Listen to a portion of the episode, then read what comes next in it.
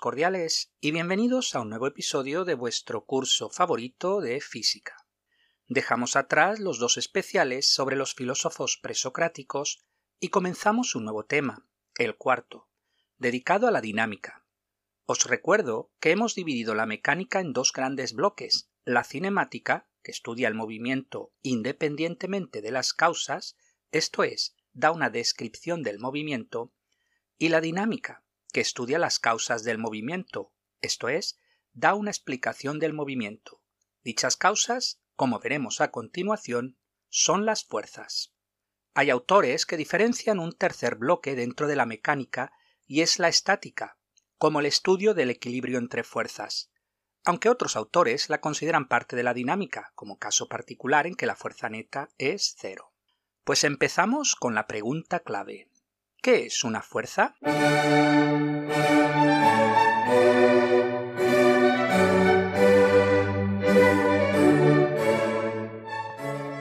Una definición sencilla de fuerza, pero que en este nivel de allí sí es sí es suficiente, es la siguiente. Fuerza es el empuje o tirón que ejerce un objeto sobre otro. La fuerza es un vector y por tanto tiene dirección y magnitud. La unidad en el sistema internacional es el newton, cuyo símbolo es una n mayúscula. Otra unidad popular en el sistema cegesimal es la dina, cuyo símbolo es DYN. Un newton equivale a 100.000 dinas. En este curso solo utilizamos el newton. Algunos ejemplos para que os hagáis una idea de las fuerzas. Encender el interruptor de luz de la cocina son unos 10 newtons.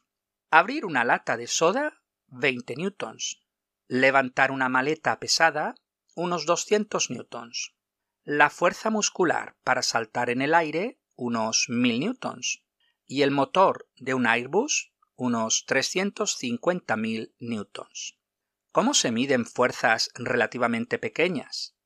Se utiliza un dinamómetro, que también se denomina balanza de muelle o balanza de resorte, con un gran rango de fuerzas desde unos 50 newtons hasta 5000 newtons. ¿Cuáles son los efectos de una fuerza? Pues son tres. Primero, cambiar la rapidez del móvil. Al aplicar la fuerza del motor, el coche aumenta la rapidez. Esto es, acelera. Segundo, cambiar la dirección del móvil. La Tierra ejerce una fuerza sobre la Luna, la cual cambia de dirección siguiendo una órbita prácticamente circular alrededor de la Tierra. Y tercero, cambiar la forma del objeto, como por ejemplo al aplicar tensiones en los extremos de una goma, ésta se alarga.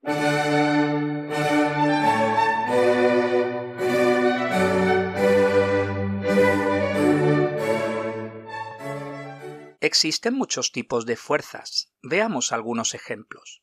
El empuje del carrito del supermercado, la fuerza de empuje del motor del avión, la fuerza de resistencia del aire al moverse el coche, la tensión al tirar de una cuerda sujeta a un objeto, la fricción de las ruedas de una moto al moverse, el peso de un elefante, el empuje hacia arriba que ejerce el agua sobre un objeto sumergido en él, la fuerza de atracción entre un electrón y un protón, la fuerza de repulsión entre dos imanes, y muchos otros ejemplos. Pero veamos algo interesante. Las fuerzas no necesariamente ponen en contacto los dos objetos, como en la fricción y el empuje del carrito, sino que también actúan a distancia, como el peso, la atracción entre el electrón y el protón, o la repulsión entre dos imanes. Podríamos clasificar todas esas fuerzas en dos tipos, de contacto y a distancia. El tema de las fuerzas a distancia es algo que horroriza al ser humano, como si se tratase de alguna fuerza mágica o misteriosa. De ahí que los físicos introdujeron el concepto de campo para solventar dicho problema. Cada fuerza tiene asociado su campo. Así hablamos de campo gravitatorio, campo eléctrico, campo magnético, etc. El curso de IGCSE que nos ocupa no trata el concepto de campo, sino que se estudian los niveles posteriores de A-Level. De lo anterior surge una gran pregunta. ¿Se pueden clasificar de alguna manera todas esas fuerzas? Los físicos han clasificado las fuerzas o interacciones fundamentales en cuatro tipos. Fuerza gravitatoria, fuerza electromagnética, fuerza nuclear débil y fuerza nuclear fuerte. Los cursos de secundaria, preparatoria, bachillerato, etc., suelen poner más énfasis en las dos primeras fuerzas, la gravitatoria y la electromagnética.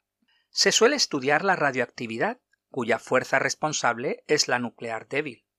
Finalmente se suele introducir el modelo estándar de partículas, al menos los quarks, siendo la fuerza nuclear fuerte la responsable de su unión.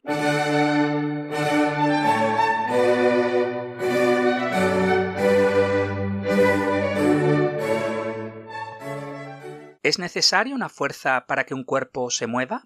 Aristóteles creía que el estado natural de un cuerpo es el reposo, y que se requiere de una fuerza para mantenerlo en movimiento.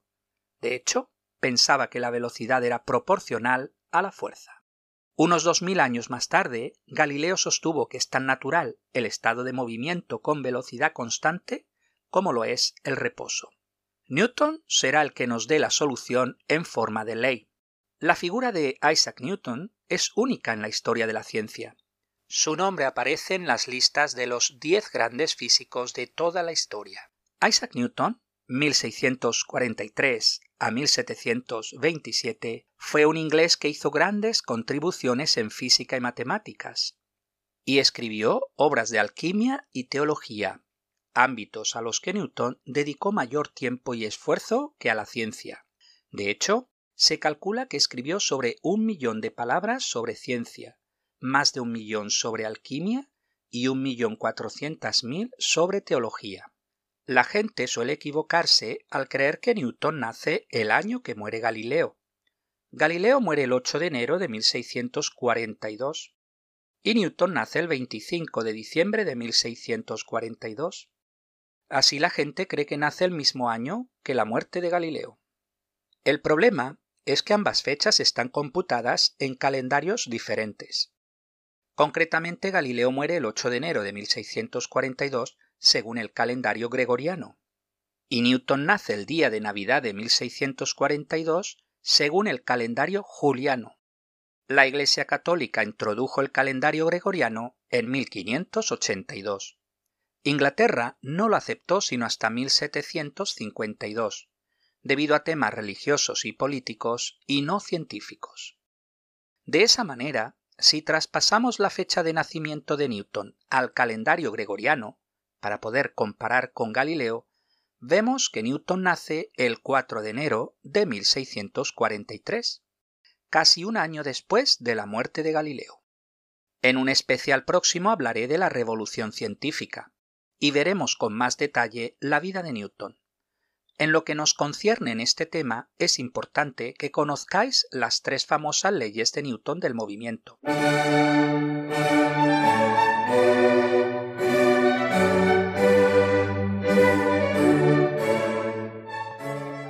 En este capítulo estudiaremos la primera ley de Newton, también conocida como principio de inercia.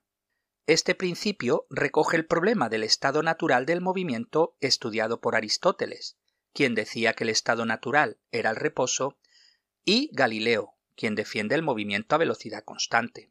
La primera ley de Newton sostiene que todo cuerpo mantiene el estado de reposo o de movimiento rectilíneo uniforme a menos que actúe una fuerza neta sobre dicho objeto. De lo anterior surge la siguiente pregunta. ¿Puede un objeto estar en reposo o en movimiento rectilíneo uniforme y a la vez haya fuerzas actuando en él? La respuesta es sí, puesto que no se trata de que no actúen fuerzas, sino de que la fuerza neta sea cero, esto es, que la suma de todas las fuerzas sea cero. Recordad que la fuerza es un vector, y debemos sumar las fuerzas como vectores, con sus direcciones y sentidos. Veamos algunos ejemplos para entender mejor esto. Ejemplo 1. Imaginad una gimnasta que se equilibra con una pierna, esto es, permanece quieta apoyada solo con una pierna en el suelo. La gimnasta está en reposo, y seguirá en reposo a menos que actúe una fuerza neta sobre ella. De hecho, hay dos fuerzas actuando sobre ella. Por un lado, su peso, y por otro lado, la fuerza de reacción hacia arriba del suelo, que comúnmente denominamos la normal. El peso es igual en magnitud a la normal, y tienen la misma dirección, pero sentidos contrarios. La suma de ambos vectores da cero. Así, la fuerza neta es nula. Ejemplo 2. Imaginad un patinador sobre hielo que se mueve a velocidad constante en línea recta manteniéndose sobre una pierna en el suelo, mientras la otra está levantada. En este caso el patinador seguirá moviéndose indefinidamente a velocidad constante y en línea recta, a menos que sobre él actúe una fuerza neta. De hecho, como en el caso anterior, actúan dos fuerzas de igual magnitud y dirección, pero sentidos contrarios, el peso y la normal, con lo que la fuerza neta es cero.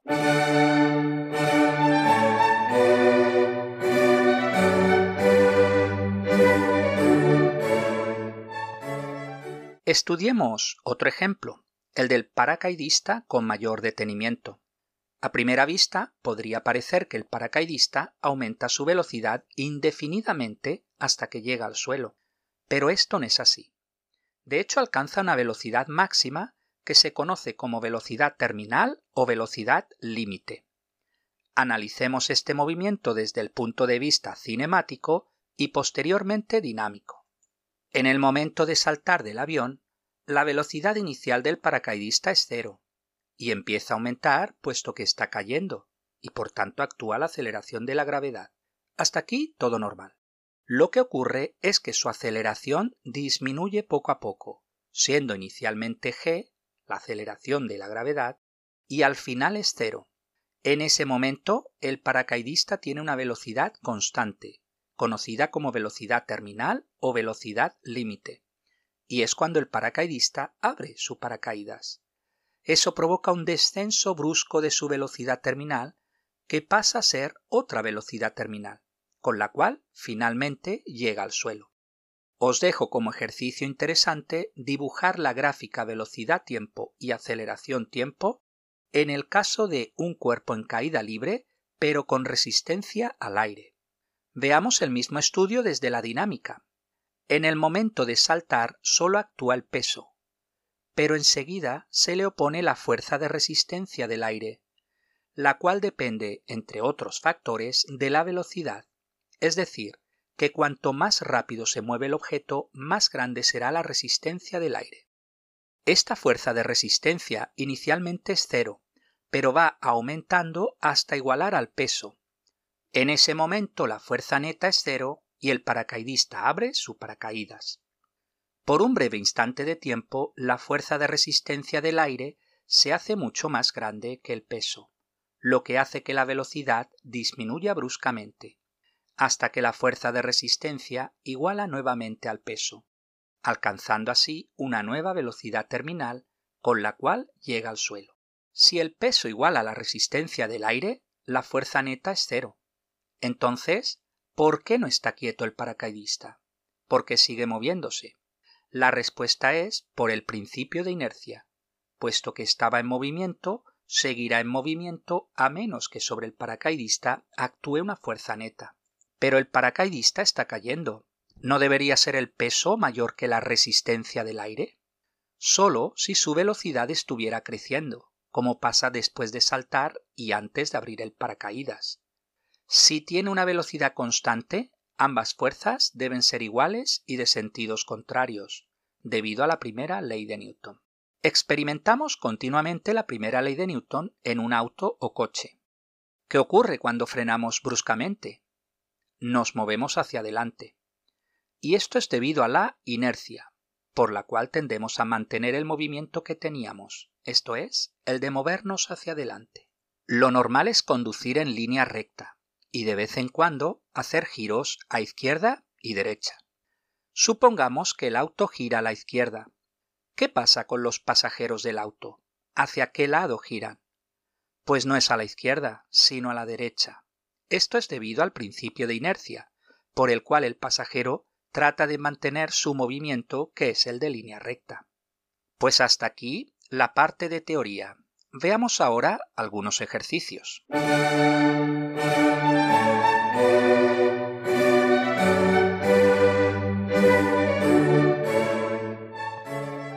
Número 1.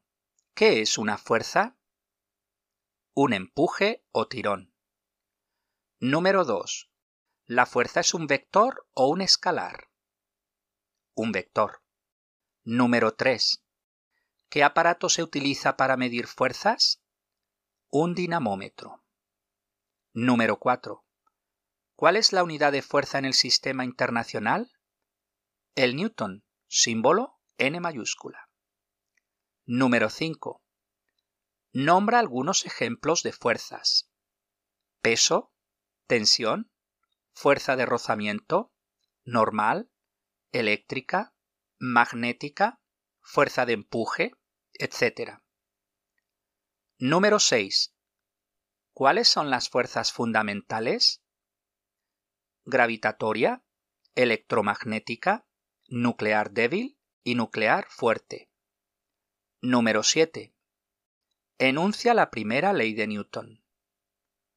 Todo objeto tiende a permanecer en su estado de reposo o de movimiento rectilíneo uniforme a menos que sobre él actúe una fuerza neta. Número 8. Da algunos ejemplos en la vida cotidiana del principio de inercia. El auto que frena bruscamente o que gira a la izquierda derecha. Número 9. ¿Qué es la velocidad terminal? Es la velocidad máxima que alcanza un objeto debido a la resistencia que ofrece el medio fluido en el que se mueve. Hemos visto el caso del paracaidista en el aire, pero igual sucede con el auto que acelera o la bola que cae en un recipiente lleno de aceite.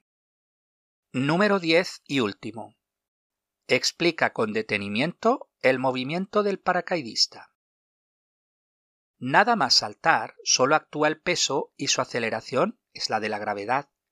Conforme cae, su velocidad aumenta, lo que provoca que la fuerza de resistencia del aire también aumente y como consecuencia su aceleración disminuye. En un momento determinado, la fuerza de resistencia del aire es igual al peso. Entonces la fuerza neta es cero y la aceleración es cero. Como consecuencia el paracaidista cae con velocidad máxima denominada velocidad terminal o límite. En ese momento abre el paracaídas, provocando un aumento brusco de la fuerza de resistencia del aire, que es mayor que el peso, lo que provoca que la velocidad del paracaidista disminuya bruscamente hasta que ambas fuerzas se equilibran nuevamente. Entonces cae a velocidad constante. Hay una nueva velocidad terminal, que es con la que llega al suelo.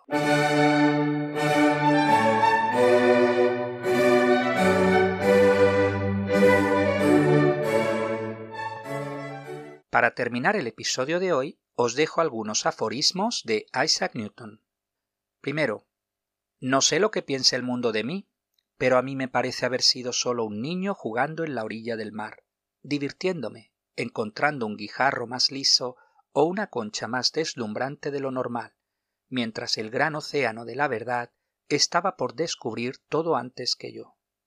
Número 2. Platón es mi amigo, Aristóteles es mi amigo, pero mi mejor amigo es la verdad. Número 3. Un hombre puede imaginar cosas que son falsas, pero solo puede entender cosas que son verdad. Número 4. Lo que sabemos es una gota de agua, lo que ignoramos es el océano. Número 5. Si consigo ver más lejos es porque he conseguido auparme a hombros de gigantes. Número 6. Tomo mi telescopio y observo el espacio, lo que se encuentra a millones de kilómetros de distancia. No obstante, entro a mi habitación y por medio de la oración puedo acercarme más a Dios y al cielo que si contara con todos los telescopios que hay en la Tierra. Pues hasta aquí el episodio de hoy. Muchas gracias por su atención y hasta el próximo episodio.